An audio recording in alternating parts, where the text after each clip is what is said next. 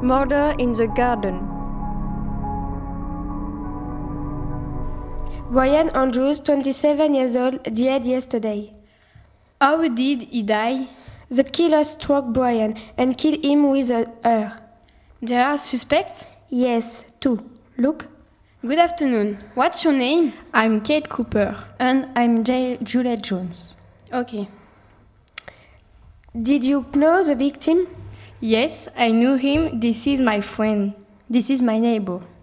Where were you yesterday at 10 p.m.? I was at the swimming pool. I'm left at 11 p.m. Me, I was dancing at the discotheque. I went home at 6 a.m. He thinks the suspect is Juliet because the discotheque closed at 3 a.m. Oh, yes. So, Miss Jones, the discotheque closed at 3 a.m. No, no, it is not me. you have killed my friend. You are a criminal. You are a monster. Yes, I killed Brian Andrews. His, ma- his dog barked until 11 p.m. I was scared.